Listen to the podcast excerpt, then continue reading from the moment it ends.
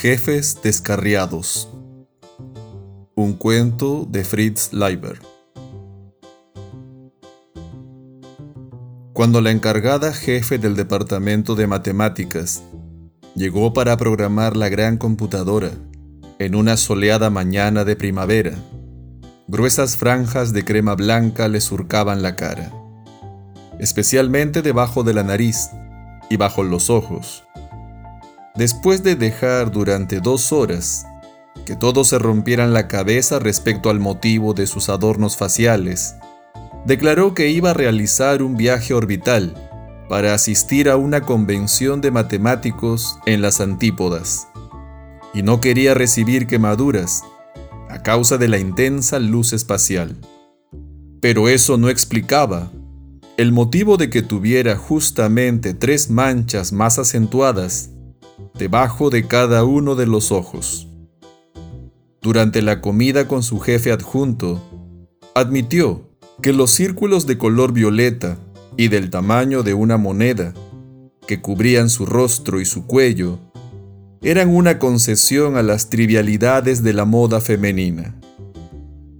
Por otra parte, no se debía olvidar aquella carta del canciller, en la que se aconsejaba a los miembros y personal jerárquico de la facultad que debían procurar no diferenciarse demasiado de los estudiantes.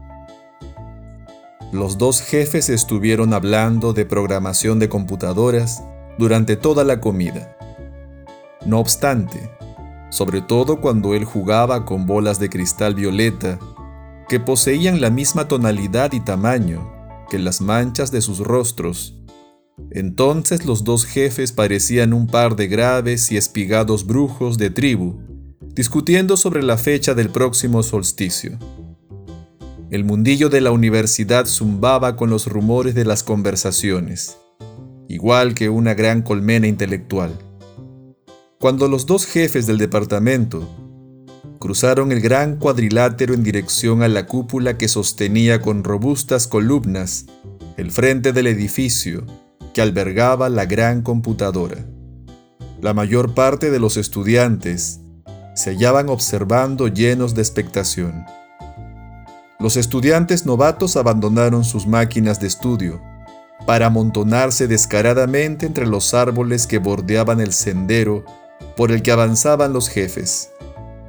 Los de último año escrutaron con sus relucientes hipervisores desde el piso superior del sindicato estudiantil. Los graduados alzaron sus periscopios desde los agujeros de sus pabellones de retiro. Los instructores, en fin, se reunieron en torno a las máquinas telespías de los salones de la facultad. Todos los estudiantes, como es lógico, tenían pintado el rostro y el cuerpo en general con los colores del arco iris y estaban vestidos o desvestidos igual que salvajes. También eran de inspiración primitiva sus adornos y joyas, y el pelo alto y rizado. Pero algunos graduados e instructores se contentaban con una sencilla y decorosa capa de pintura negra sobre la cara. El sentir general era que los ultraconservadores jefes estaban al fin volviéndose hippies. Si bien había quien afirmaba que eran unos hippies falsificados, sea como fuere, lo cierto es que el jefe de matemáticas y su sosegada ayudante pintada de violeta no se inmutaron lo más mínimo.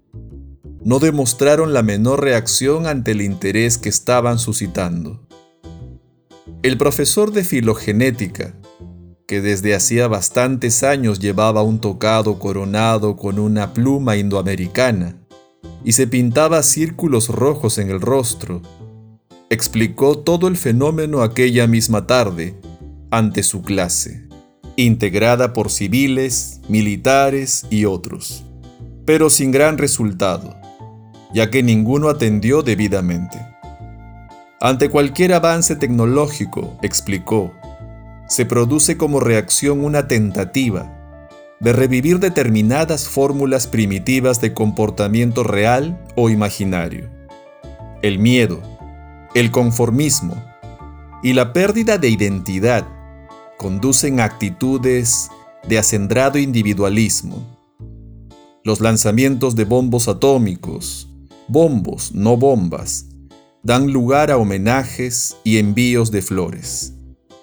Las conferencias encaminadas a defender grandes ideales, generalmente o nunca, se pronuncian. La razón contradice al instinto, la conciencia a la inconsciencia colectiva, con lo cual impera el conformismo, aunque con temporales alivios de tensión.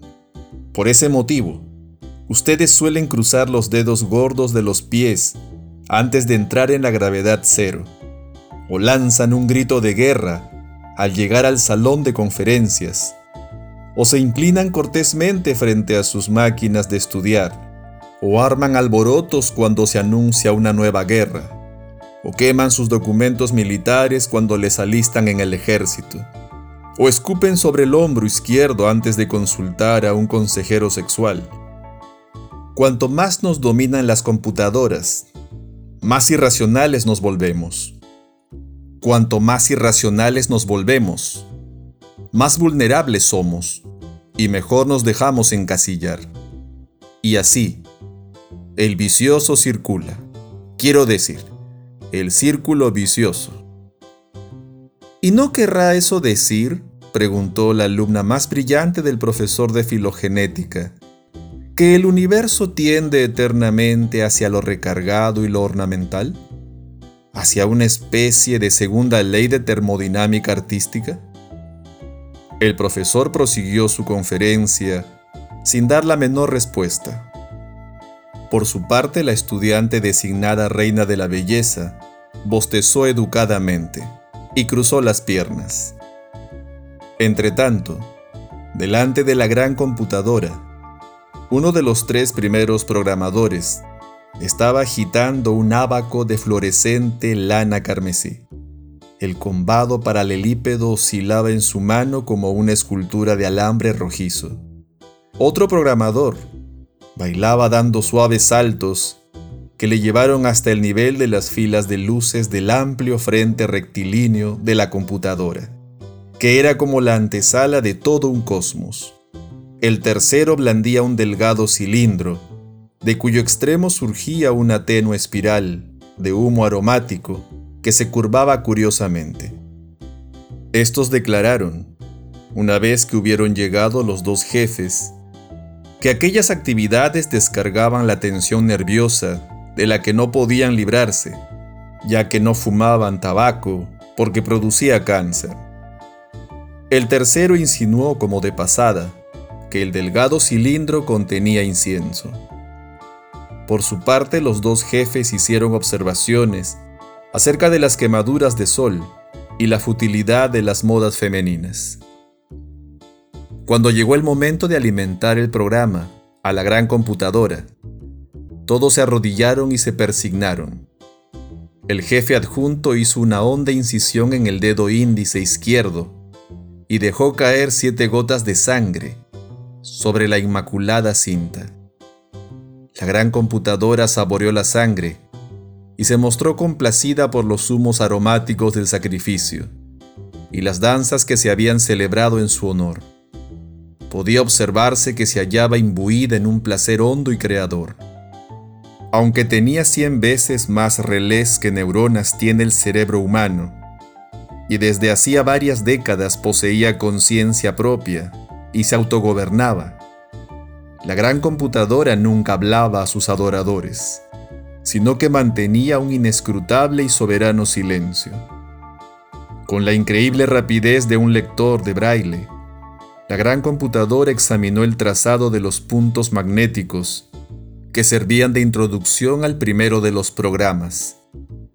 Descubrió con disgusto que se trataba tan solo de una serie de movimientos sarcásticos correspondientes a unas computadoras, aquellas afanosas y ortodoxas deidades rusas de lentos circuitos, e instantáneamente trazó la señal alto. Luego separó aquel y otros programas, colocándolos en un apartado de memoria que estaba a medio llenar. Aquel día, se dijo, sus circuitos se encontraban muy por encima de tales trivialidades. Se hallaban eufóricos debido a la llegada de la primavera. La gran computadora, en consecuencia, decidió diseñar un nuevo universo. Tal vez no destruyese el ya existente. Probablemente no lo haría.